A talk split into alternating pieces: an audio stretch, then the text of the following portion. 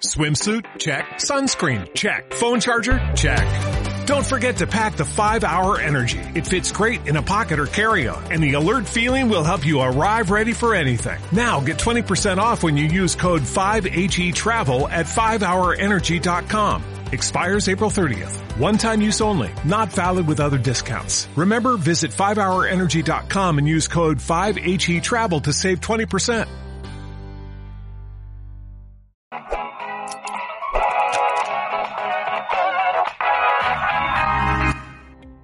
Hola, soy Manuel. Hola, soy Miriam y bienvenidos a un episodio más de Sinergia, Vida y Arte, un espacio que pretende dar a conocer más a aquellas personas que se desenvuelven dentro de los diferentes ámbitos de las artes escénicas en México. Antes de continuar, queremos agradecer a todos aquellos que nos ven, escuchan y acompañan con nosotros en este viaje. El día de hoy les traemos a Ángel Garnica, eh, quien es licenciado en danza contemporánea por la Universidad de Guadalajara. Trabajó en la compañía Crisol Dance, eh, también trabajó en la compañía Clio 2. Colaboró, con la compañía italiana Mandala Dance Company en Roma.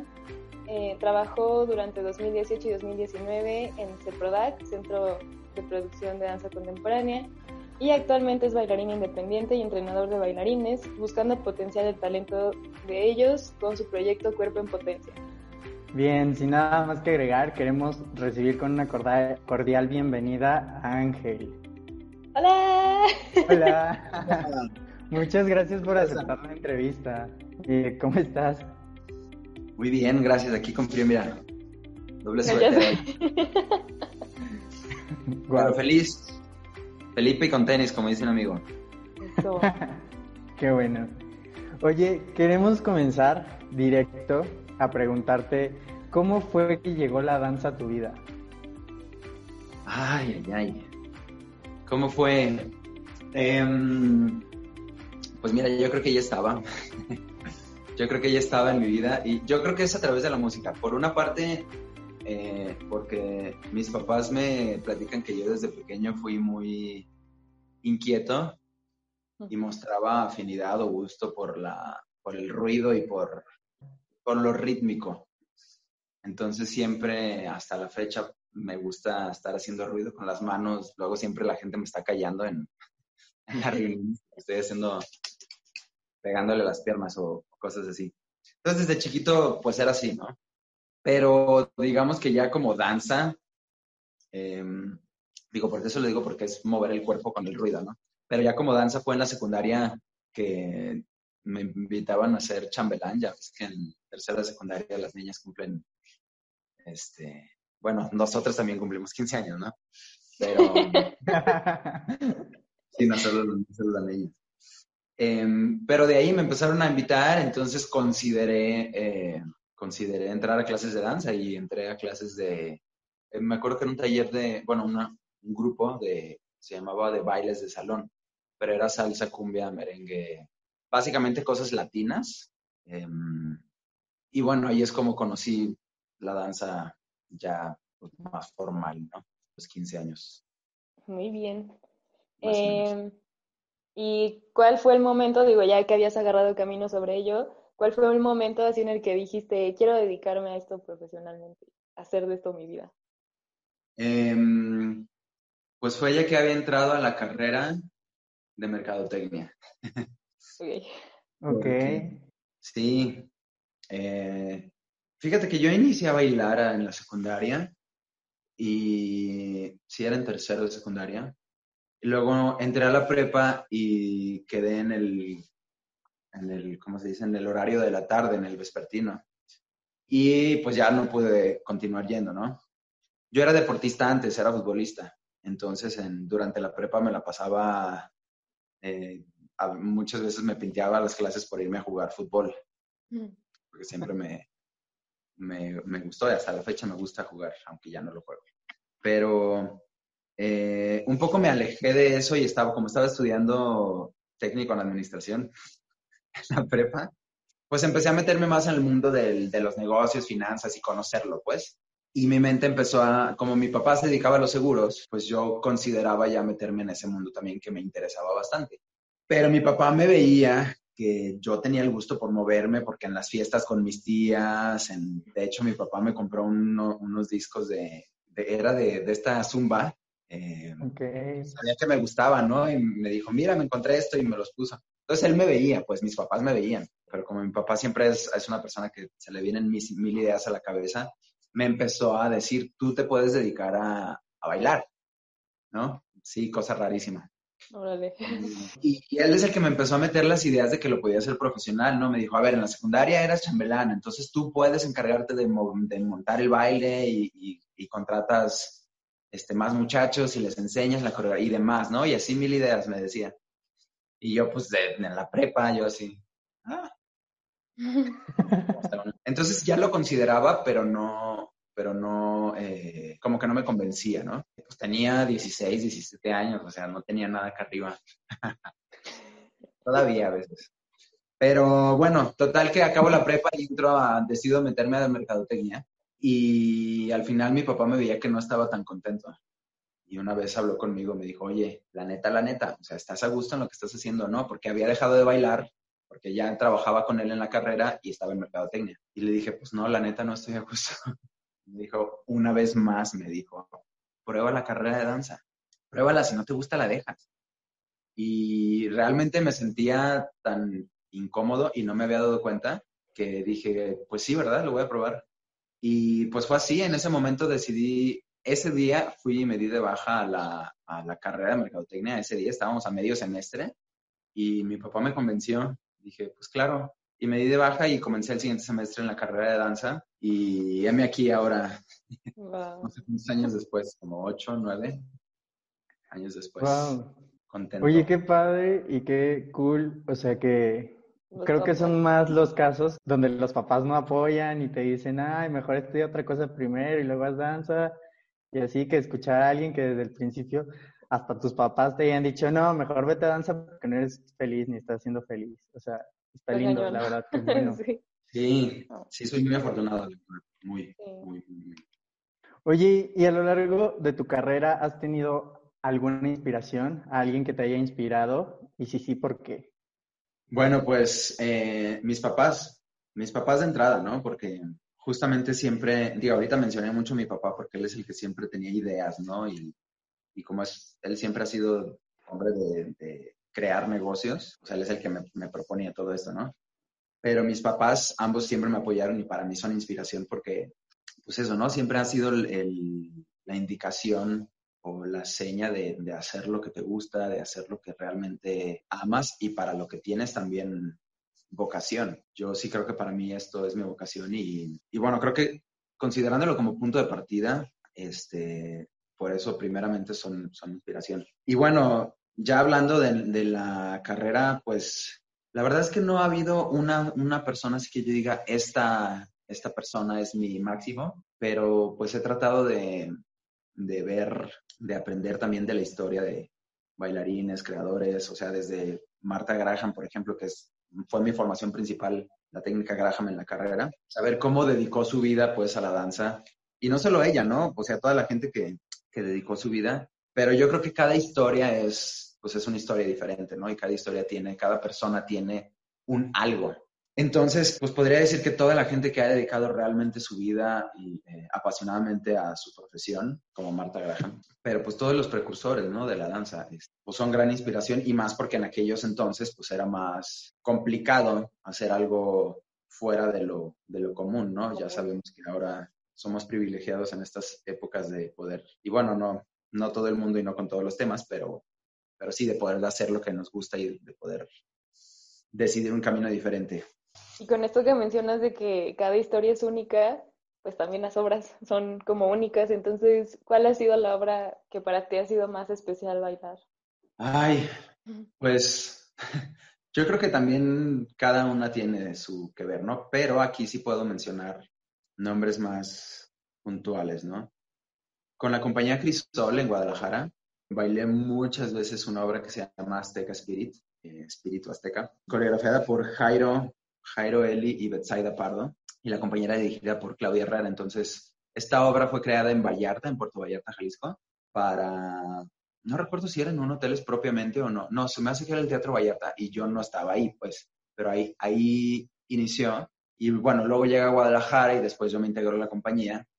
Eh, pero una, era una obra súper, súper bonita que combinaba diferentes estilos de danza. Y aquí retomando que yo siempre fui muy musical, muy de, de lo rítmico. Esa obra me encantaba porque es creada, la música es creada original para la obra también de mm, unos hermanos que se llaman, se apellidan Borsigui. Ahorita no recuerdo el nombre que tienen, porque tienen un nombre como en náhuatl o prehispánico, ¿no? Porque toma, eh, hacen música con instrumentos prehispánicos y la mezclan con música electrónica, entonces aquello es una bomba de emociones cuando lo bailas. Y era súper emotivo, pero de verdad que llegaba casi al borde de las lágrimas cada vez que bailaba esa, esa obra, porque aparte pues hablaba de la, la llegada de los españoles y la destrucción del, del imperio azteca y del pueblo, ¿no? Entonces, pues esa obra me, me, fascinaba y, yo creo que siempre la voy a recordar. Este, ¿Todavía la bailan o no? Todavía la bailan, fíjate que no lo sé, ya tiene tiempo que no lo veo en redes sociales, pero pues también ya me he desconectado un poco del mundo de Guadalajara, entonces no estoy seguro. Estaría bonito ver algo de eso. Sí, es muy bonita, muy. Y retomando un poco sobre tu carrera, ¿cuál crees que ha sido el momento más difícil que atravesaste en ella? O sea, a la hora de estudiarla. Uy. pues yo creo que entender, entender y darme cuenta que yo soy único, igual que todo el mundo, y que como bailarín y como persona, eh, pues justo, justo ser único te ayuda a, pues a desarrollar, a desarrollarte de una manera pues única también. Y yo creo que quizá parece algo muy obvio, pero yo creo que a la mayoría no nos pasa. No lo sé, pero ustedes me dirán también qué, qué, les ha pasado a ustedes, pero yo creo que buscamos tanto la perfección y lo técnico, que los bailarines vamos mucho por lo técnico, eh, dominar la técnica y que la pata hasta acá y que el split, etcétera, que es muy fácil perderse en todo lo que está afuera y no en mí. O sea, no darme cuenta que, que sí, estamos, estamos buscando lo técnico, sí, el split y el pie apuntado, etcétera, pero, pero ¿qué tenía yo de único para usar todo eso a mi favor y combinarlo con las cosas que me hacían único para ser justo un bailarín único y no, y no ser un bailarín pues igual que todo el mundo, ¿no? O que el máximo no fueras cumplir lo técnico, sino desarrollar mi, mis propias capacidades. Entonces, pues creo que sí hay un poco o mucho de sufrimiento, depende de cada quien, en, tratar de lograr cosas que a otras personas les salen muy bien, pero pues a mí no. Y también darte cuenta que hay cosas que te salen muy bien a ti y a los demás no. Entonces, es como encontrar un caminito entre todo el mundo gigante de la danza y de las posibilidades, eh, que dices, va, este es el mío y tomo esas herramientas, pero me voy a ir por este camino que es el mío, ¿no? creo que esto es una de las cosas más, más complicadas que me he topado y no sé si fui claro o no. Sí. ¿No les pasó a ustedes eso? Pues sí, es que justo, o bueno, no sé cómo lo haya vivido Manuel, pero pues sí, en la escuela muchas veces nos exigen tanto justo como lo de la técnica y que todo sea perfecto y así, y realmente eh, como que espacio para explorar tu propio movimiento o lo que con lo que tú te sientes cómodo, pues casi no sucede y entonces a todos nos quieren meter como dentro de un mismo molde que terminamos frustrados, ¿no? Porque es como, es que no puedo, o sea, porque no soy así, ¿no? No se ha pasado. Sí. De hecho, creo que alguna vez lo platicamos este, en alguna otra charla sobre el principio de la individualidad, ¿no? Que cada ser es único y diferente y después te meten a la carrera y te quieren ver exactos, iguales, todos con la pierna al mismo nivel y todo eso. Y a veces creo que te genera muchas frustraciones. O sea, principalmente cuando estás en carrera, te frustras por no lograr eso, porque todo el tiempo es, si no, es, si no haces esto, no eres bailarín. Si no haces lo otro, no eres bailarín. ¿Qué haces aquí, no? O sea, a mí me tocó escuchar comentarios de, pues ya mejor ve y estudia otra carrera o algo así. Y creo que eso es lo difícil, saber afrontar eso y darte cuenta que eres único, pues, y que tienes muchas fortalezas y descubrir cuáles son, más que enfocarte en tus debilidades. Totalmente. Pues Pues que yo no creo tanto que sea como debilidad no tener algo técnico perfecto, sino que es saber utilizar que esa técnica pues te sirve para hacer más cosas, pero no que tienes que cubrirlo, ¿no? Pero bueno, ¿nos podrías contar tu experiencia en CEPRODAC? ¿Cómo fue que entraste y cómo viviste todo ahí? Claro. ¿Cómo fue que entré? Em, pues no tengo idea, la verdad. yo no conocía, yo nunca había venido a Ciudad de México hasta que entré al CEPRODAC a mis 25 años. Entonces estaba muy desconectado de lo que sucedía acá, porque simplemente con no haber venido no conocía a mucha gente, no seguía a casi nadie de gente de acá o de redes sociales o proyectos acá, entonces estaba tremendamente desconectado, ¿no? Y en algún momento alguien me mandó por internet en el 2017, un año antes de entrar, creo que fue por marzo, la convocatoria del CEPRODAC, entonces la vi, la leí, como que no entendía bien qué era, la tuve que leer varias veces y caí en cuenta que era algo bastante padre, ¿no? O sea, dije, wow. Y entonces lo, lo busqué en internet y encontré, pues no encontré mucho material, pero estoqué un poco a los bailarines o mucho a los bailarines que, que pude darme cuenta que estaban ahí y me di cuenta que eran unas bestias, ¿no? Entonces a partir de ahí fue un, pues no sé si decir miedo, pero sí un, una inseguridad de si aplicar o no aplicar al CEPRODAC. Porque pues, yo no me sentía del nivel del CEPRODAC, ¿no? Ese año no había entrenado mucho, me había lesionado, había, había pasado por varias cosas que yo sentía que iba un poco en bajada, en, digamos, de nivel y formación. Pero afortunadamente, y aquí por eso retomo a mis padres, afortunadamente, por ejemplo, ellos siempre me dijeron, no seas tú quien decide que no eres bueno para un proyecto, que lo decidan los dueños del proyecto, los directores, ¿no? Y mi papá siempre me decía, ve, pues ve y prueba esto y ve y prueba aquello y audiciona y demás y tú diviértete, ¿no? Al final, pues si no te quieren, pues que ellos decidan que no te quieran y ya, pero si están abriendo las puertas a que vengas, pues ve. Entonces yo no me sentía del nivel del CEPRODAC ya cuando vi un poco los bailarines y demás y el mundo gigante que es, una ventanita del mundo gigante que es acá, en Ciudad de México. Pero dije, bueno, pues voy a aplicar, ¿no? Entonces seguí los pasos de la aplicación, mandé mis cosas. Fue una sorpresa cuando vi que había pasado el primer filtro, que, que era, pues, haber mandado fotos, videos y currículum y demás. Y me llamaron a la audición presencial, ¿no? Y vine, hice la audición. Fue, sí, ese fue el último filtro. Eh, fueron, creo que dos días, la verdad ya no me acuerdo bien. Pero, pero sí era la audición presencial, venimos como, creo que éramos como 60 personas. Y pues ya, al final, pues pasé el segundo filtro también, me eligieron. Y para mí sí fue una gran, gran sorpresa. O sea, desde el primer filtro, o sea, fue algo que nunca me esperaba. La verdad no tenía, o sea, lo, estaba haciendo con, obviamente con ganas de estar y obviamente pensando en esto que les digo que a mis papás me, me impulsaban, pero la verdad sí me sentía muy por debajo de, pues, de lo que pensaba que era el nivel de Product.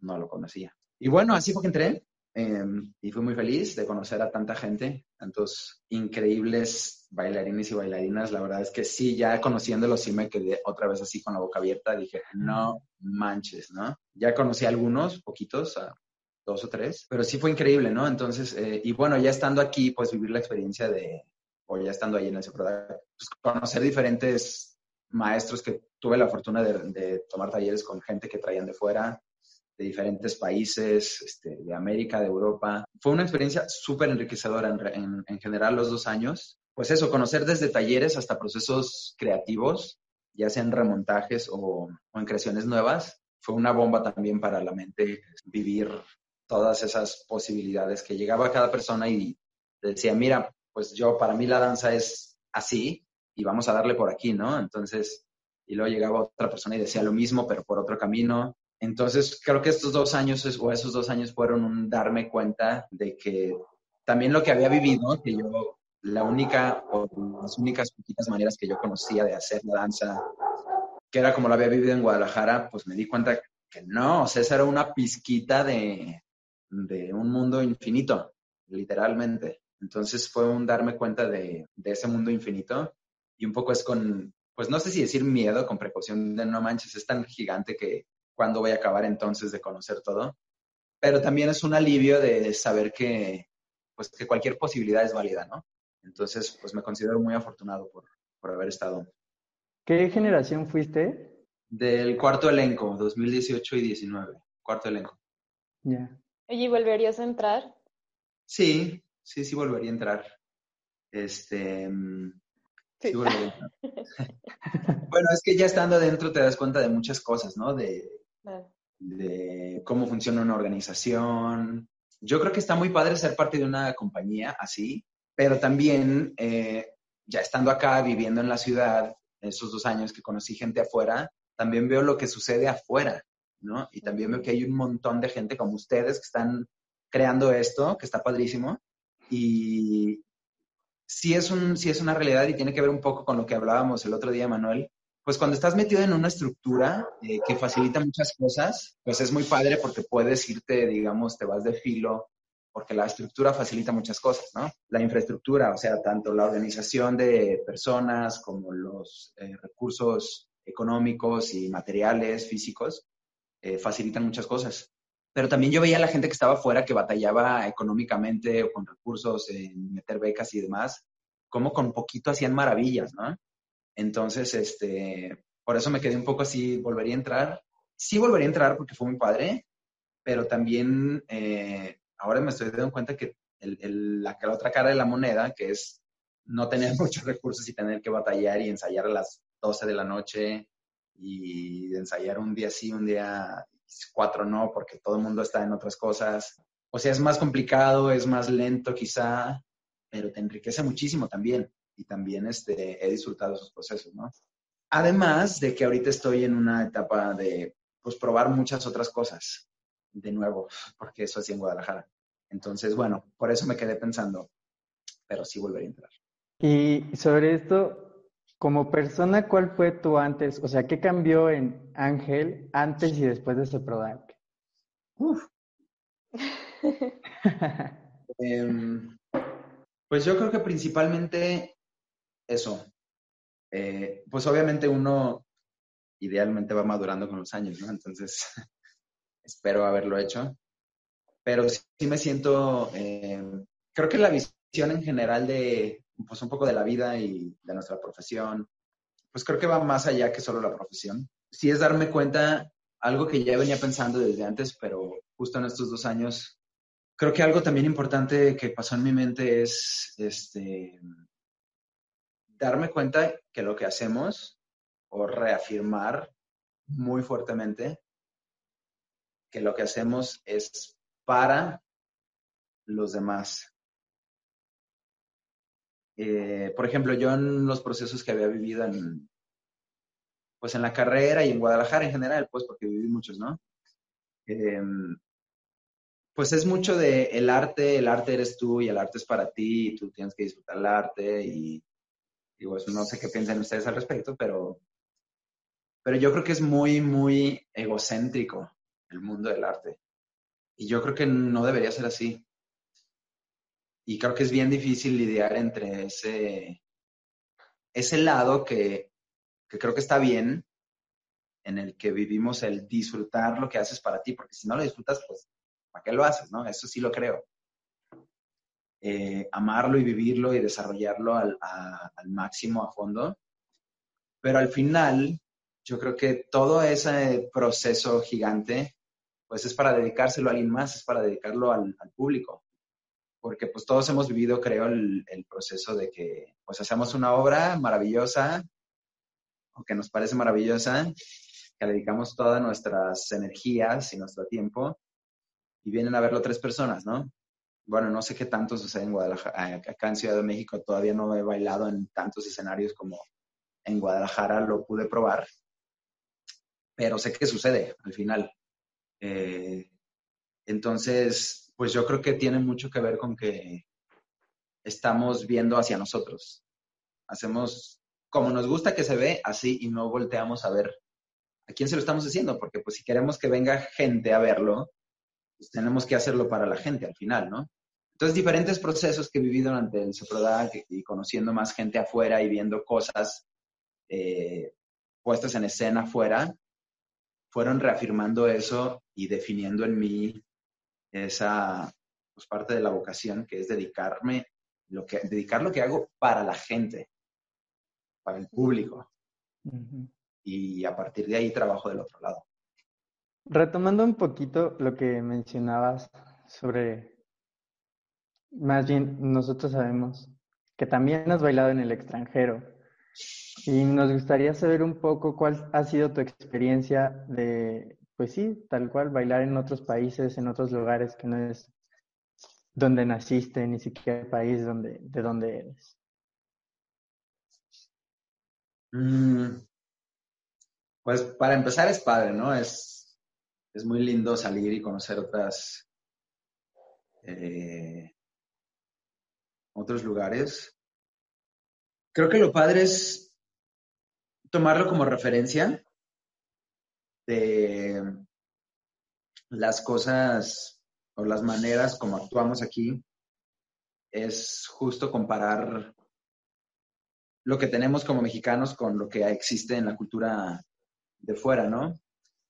Digo, solo en, por ejemplo, en las, en las ocasiones que pude salir con el CEPRODAC, em, pues no fue tanto tiempo como para empaparnos o conocer tanto la, la cultura, ¿no? O sea, pues no íbamos con mucho tiempo y los montajes requerían muchos días, entonces era mucho tiempo estar metidos en el teatro y en el hotel y salir a conocer poco.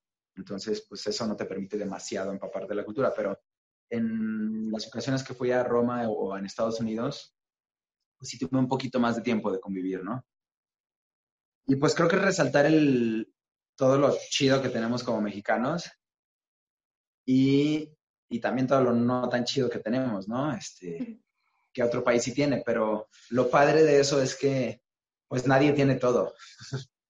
o sea, ninguna cultura tiene eh, la calidez del mexicano y la superorganización de, de los Estados de los gringos. Eh, o, lo mismo en Europa, ¿no?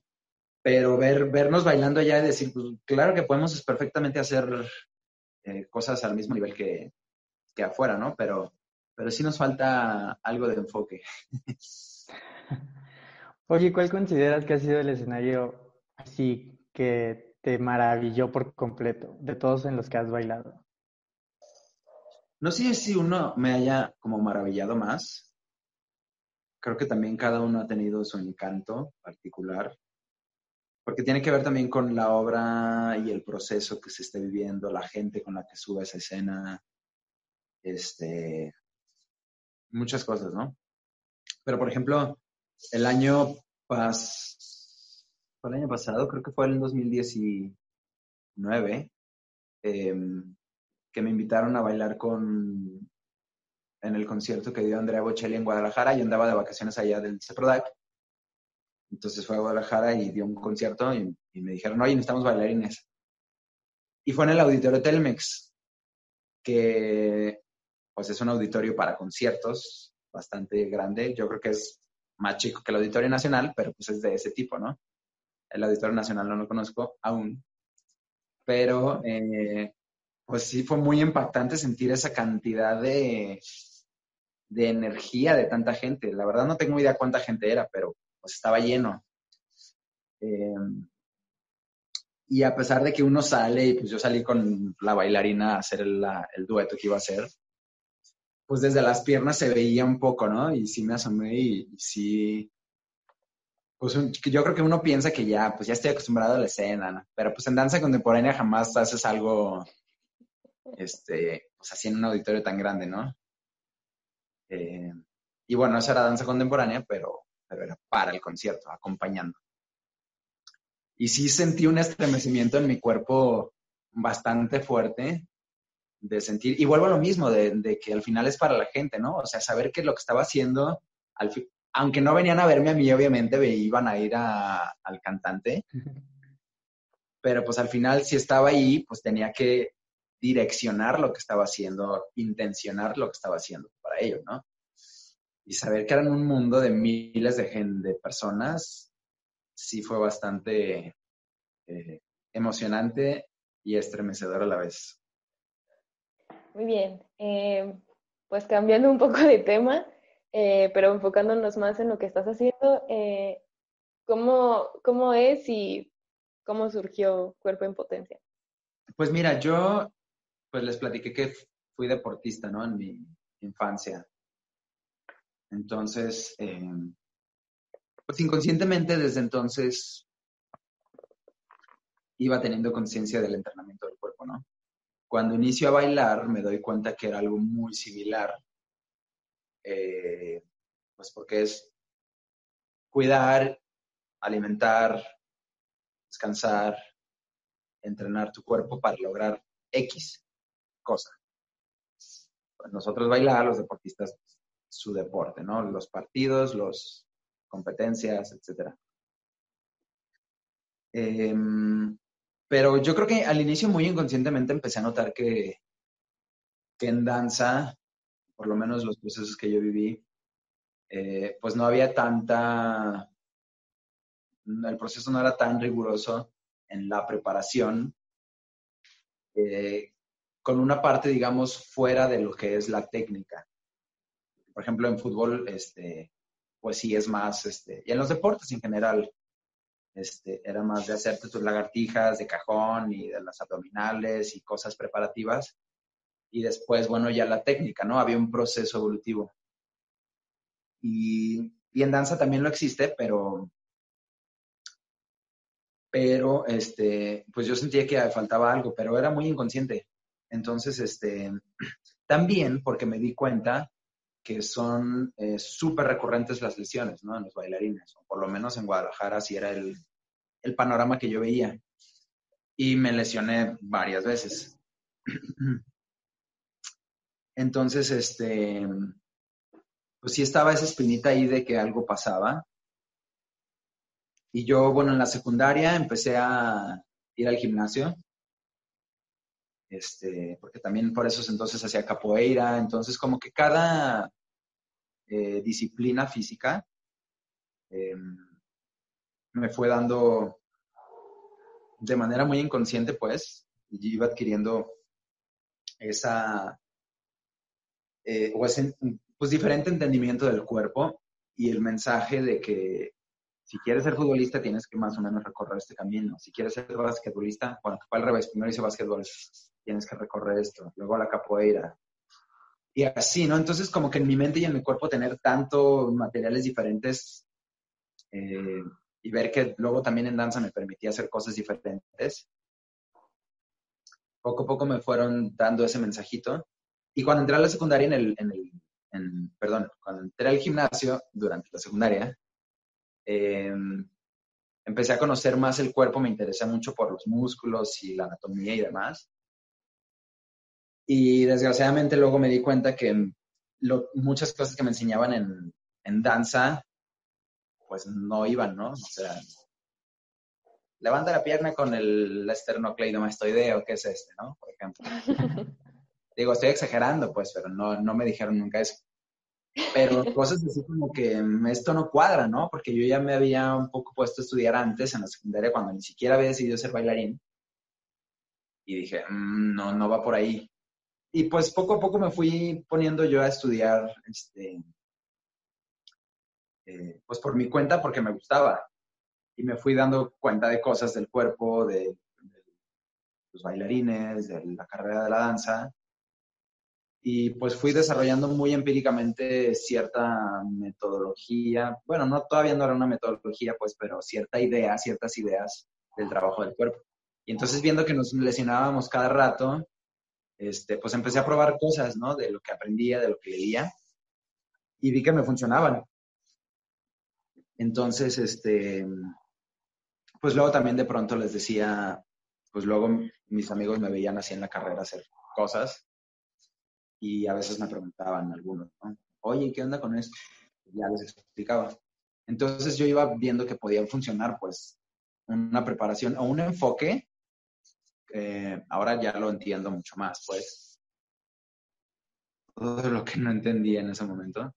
Este, pero un enfoque de ver el cuerpo como una herramienta, ¿no? Ahora, ahora lo planteo como si fuéramos ciclistas digo, muchas habilidades pues del ciclismo, ya sea de montaña, de ruta o de lo que quieras, pero eh, también tienes que, tienen que cuidar su bicicleta, ¿no? Su bicicleta no puede ser la bicicleta del repartidor. Tiene que ser la bicicleta especial con los, materiales, con los cuidados, aleación de titanio, etcétera, etcétera, ¿no? Entonces, la herramienta de trabajo del ciclista, que es la bicicleta, con su cuerpo claro, pues tiene que estar en perfecto estado, ¿no? Entonces yo fui entendiendo que nuestra bicicleta era nuestro propio cuerpo, ¿no?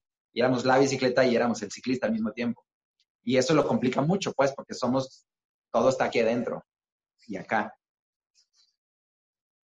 Pero entonces todo esto que iba estudiando yo y aprendiendo y aplicando me iba ayudando a darme cuenta de, ese, de que había que darle un enfoque diferente, pues, al cuerpo más que solo bailar y bailar y bailar.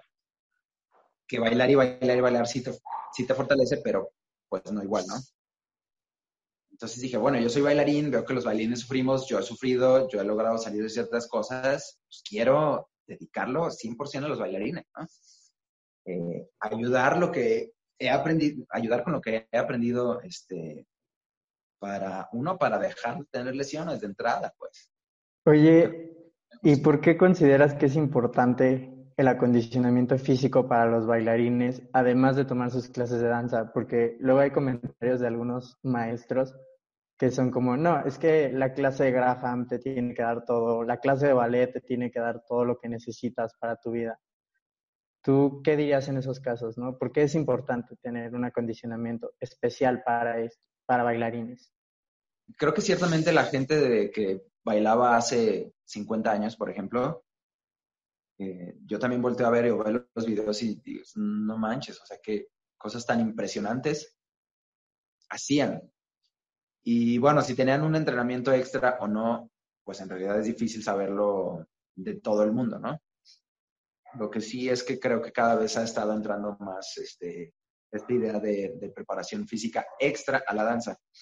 Pero creo que tiene mucho que ver, y menciono el antes, porque creo que tiene mucho que ver con qué estás haciendo y con, con qué tipo de movimientos estás haciendo y qué objetivos tienes, ¿no? Retomando los objetivos que hemos hablado. Y creo que justamente también algo muy padre es que otros estilos o técnicas están buscando también abrirse. ¿no? El ballet clásico, pues ya cada vez más es neoclásico, cada vez es más contemporáneo. La salsa cada vez es más acrobacia y más contemporáneo. El hip hop también. Estaba hablando con un amigo y me dice, es que yo quiero hacer... Tengo un amigo b-boy en Guadalajara que le pega todo lo que se le pone enfrente y lo ves bailar breakdance y hace cosas maravillosas. Entonces, bueno, como este, ¿qué es la danza ahora? Como ya no está cuadrado en una sola línea, creo que más por eso, entonces, este, pues eso, el enfoque de, ver el cuerpo como, como una, yo lo veo como una maquinaria que después utilices para desarrollar habilidades. Eh, por ahí va la cosa, ¿me explico? Ok, sí. Sí, sí, sí, sí. Ah, ¿cómo, ¿Cómo ves este proyecto en cinco años más o menos. ¿Mi proyecto? Pues mira, mi enfoque ahora es eh, potenciar el talento de los bailarines mexicanos, ¿no? Ese es mi, decidí que será mi, esa es mi misión. Entonces, eh, yo en cinco años me veo por el proyecto realmente siendo de ayuda para miles de bailarines, porque además veo que cada vez más gente y cada vez más y más y más bailarines o jóvenes entran a la carrera queriendo ser bailarines, ¿no? Mm. Y pues eso se me hace padrísimo, porque, o sea, por ejemplo, yo tengo una tía y conozco a, conozco a dos o tres personas ya adultas y cercanas, o sea, de mi círculo muy cercano, que me han dicho es que a mí me hubiera gustado ser bailarina. Así como todo lo que estás haciendo tú, a mí me hubiera encantado hacerlo. Pero ni tenía idea de que se podía hacer, ni mis papás me apoyaron, por supuesto que mis papás menos tenían idea de que se podía hacer. Eh, pues no sabía, ni había las posibilidades, o sea, ni siquiera ni por aquí pasaba en su cabeza de que había una licenciatura, o sea, en ese entonces ni siquiera eran licenciaturas, por ejemplo, ¿no? O en Guadalajara no era nivel licenciatura. Entonces, este, pues saber que hay mucha gente, pues hasta cierto punto frustrada, porque su corazón les dice que, que querían hacer algo y no lo están haciendo.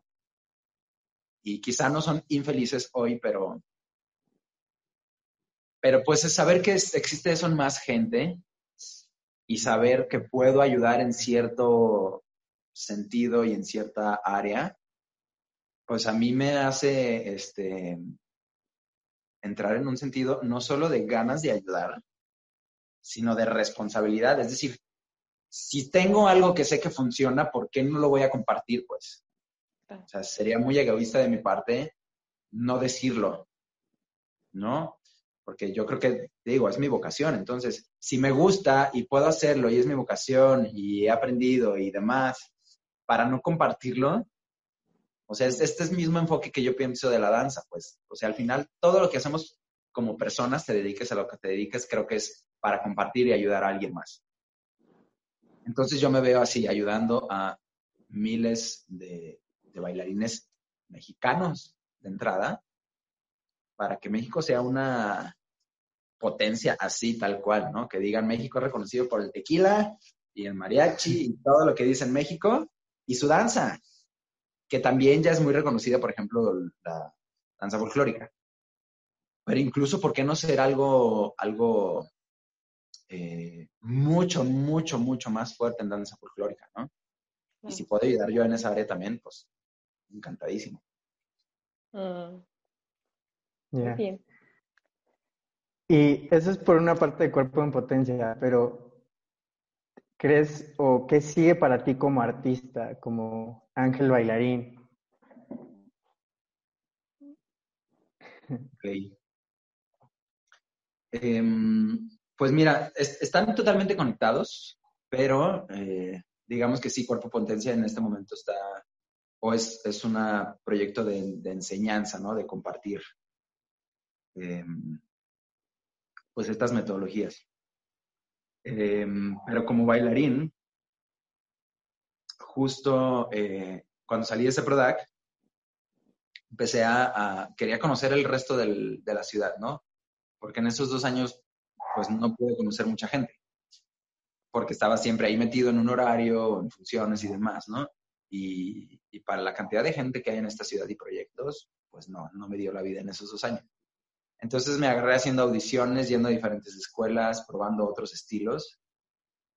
Y pues sigo en una búsqueda justo de cómo, cómo tomar herramientas o qué herramientas más bien tomar para comunicar.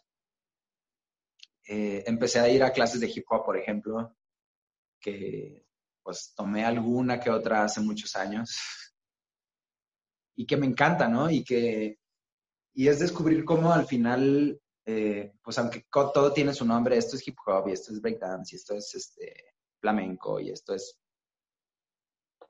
Y dándome cuenta que la danza contemporánea busca justo hacer todo o hacer lo que sea con tu cuerpo, eh, lo que descubrí, estoy, sigo descubriendo pues que darle diferentes herramientas a tu cuerpo te, te favorece, te favorece para comunicar de diferentes maneras.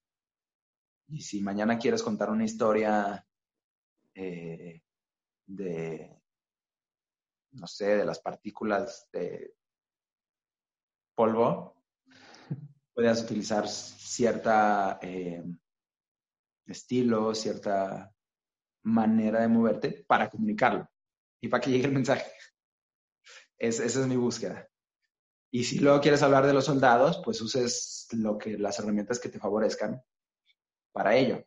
Pero sí, no, dejar el cuerpo solo metido en un, en un cajoncito y que cualquier historia o cualquier eh, argumento o discurso lo se ejecute de una sola manera cuando puede ser más fiel y más impactante en otras. Entonces es una búsqueda pues de, herramientas de comunicación, digamos. Parece muy interesante. Creo que eso deberíamos de hacer todo el tiempo. o sea, como que le siento que la carrera en realidad no termina nunca. Siempre estás como... Bueno, deberíamos, ¿no? De, estar buscando como qué nuevas formas hay. No sé. Sí, eso de, de, estar formados al final de la carrera, yo creo que, bueno, para mí, en mi caso, es falso. Yo creo que en, el de todos, pues, o sea, no es que ya me formé. es que yo creo que ya tuviste una probadita y la formación pues nunca se acaba, ¿no? Ni, mental ni física. Afortunadamente. Exacto. Sí, afortunadamente.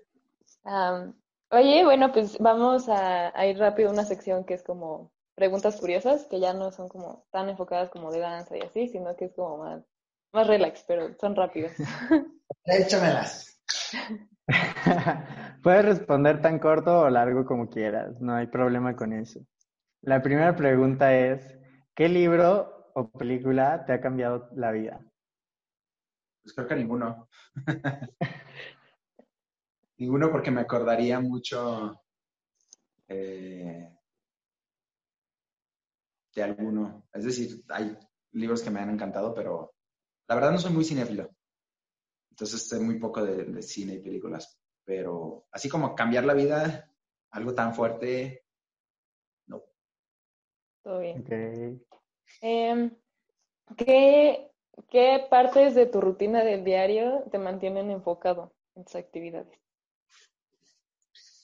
Eh, pues yo creo que más que una parte de la rutina es tener en mente un objetivo. Saber por qué estás haciendo cada cosa que estás haciendo. Este. Sí. Va. Ok. ¿Cómo te sueñas en 10 años?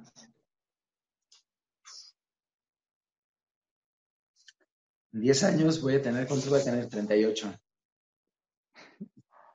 Me sueño, fíjate bien, me sueño viéndome igual que hoy, lograrlo. con algunas ganas. Me sueño muy feliz. Eh, y bueno, quiero mencionar esto porque espero que no, pero lamentablemente una parte de mí es, eh, bueno, no, lamentablemente una parte de mí, más bien una parte de mí es muy consciente de, el mundo y el daño que le hacemos como personas al mundo. Entonces, este, pues sé que en 10 años el asunto, no ecológico, sino de ambiental, perdón, va a ser bastante crudo. Entonces, este, pues también me sueño siendo una persona de influencia para los demás, y no solo en 10 años, sino de aquí a 10 años, para respetarnos, respetarnos como personas a los demás y respetar a nuestro, nuestra casa, ¿no? Eh, porque es algo, lo menciono porque es algo que le doy muchas vueltas también todo el tiempo, ¿no? Este, estamos dando en la torre a, a nuestro planeta, ¿no? Y yo pienso en mis hijos y demás y me da mucho, pero bueno, me siento, me siento, digo, me sueño, este, también siendo una influencia fuerte para más gente en cuanto al respeto a la vida se refiere. Eh, ¿Cuál sería para ti una clave como para buscar ser feliz o ser feliz? ¿Una clave para ser feliz? Eh, amor. Amor eh, por los demás. Yo creo que eh, si dejamos de voltear a ver tanto a nosotros mismos y volteamos a ver a los demás, eso alivianaría mucho el, pues, este odio que existe en el planeta, en las personas. Y yo creo que el amor por los demás y el respeto por los demás automáticamente genera una respuesta espejo hacia ti de los demás. Muy cierto. Y por último, ¿qué consejo podrías darle a aquellas personas que se están acercando al mundo de la danza, que están en proceso de formación o que simplemente tienen curiosidad por iniciarse? Confianza en que todos tenemos las capacidades para, para hacer algo y que vamos a pasar procesos difíciles, sí, todo el mundo, pero pues va a suceder. O sea, la danza es igual de complicada que cualquier otra profesión. Cada carrera tiene su, su complejidad, lo que haces, disfrutarlo y confiar en que puedes hacerlo. Creo que son los que, que, les diría. Mm. Muy bien. Muchas gracias, Ángel. ¿Dónde te podemos encontrar? Oye. Definitivamente en redes sociales estoy como Ángel Garnica en Facebook, que la verdad ya no lo uso mucho. Y Ángel Garnica V en Instagram. Oye, pues muchas gracias. que hayas compartido y te hayas abierto con nosotros. Sí, mil gracias. Oye, hasta tu papá nos dejó cosas hoy. Estoy impresionada. Sí, qué bonita, qué bonita. Y, todo lo que nos contaste, sí, sí, es muy significativo. Me dejas pensando también muchas cosas. Gracias a ustedes. Miriam, ya tenía rato que no te veía. Me da gusto verte de nuevo. Manuel, a ti te he estado seguido, pero también me da mucho gusto. Y oigan, les felicito porque eh, pues generar espacios de, diálogo y de compartir y de pues contenido que pues, que sea contenido que funcione para más gente, pues a mí me parece la... Yo creo que lo, lo que mueve a este mundo es ayudarnos entre todos, pues. Entonces, este, pues los felicito. Muchas gracias por invitarme. Me siento honrado de ello. Pues ya, ojalá que tengan también mucho éxito con este, este proyecto y los que vengan. Muchísimas gracias. Si te gustó nuestro contenido, no olvides suscribirte, compartir y darle like. Recuerda que también puedes seguirnos en nuestras redes sociales como Sinergia, Vida, Arte. Nos ayudas mucho compartiendo este contenido con alguien que sepas que le puede servir y quiera unirse a esta familia. Muchas gracias por acompañarnos y nos vemos en el siguiente episodio de Sinergia, Vida y Arte.